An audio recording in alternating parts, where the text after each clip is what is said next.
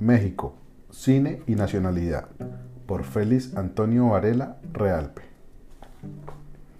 Ensayo sobre la relación capitalismo, cine y cultura popular en México.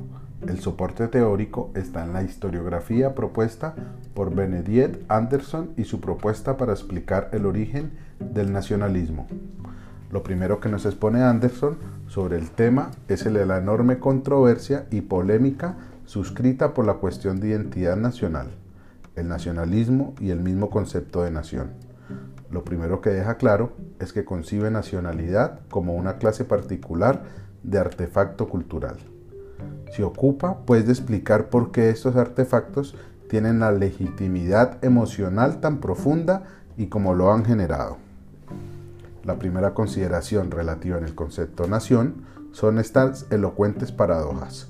1 modernidad. 2. Universalidad. 3. Poder político. Como toda identidad no es otra cosa que un incierto nudo entre materiales vivenciales incomprensibles por separado, los elementos de esa identidad magmática conformarían un continuo cuyos elementos solo se distinguirán entre sí a partir de principios lógicos de analogía y correspondencia.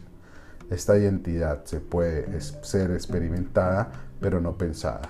Para hacerla inteligente es preciso convertirla de continua en discreta, de analógica en digital. Es entonces cuando la identidad se convierte en identificación que permite o le permite a otros distinguirte a partir de tu ubicación un trama clasificatorio en que toda la diferencia se convierte en oposición.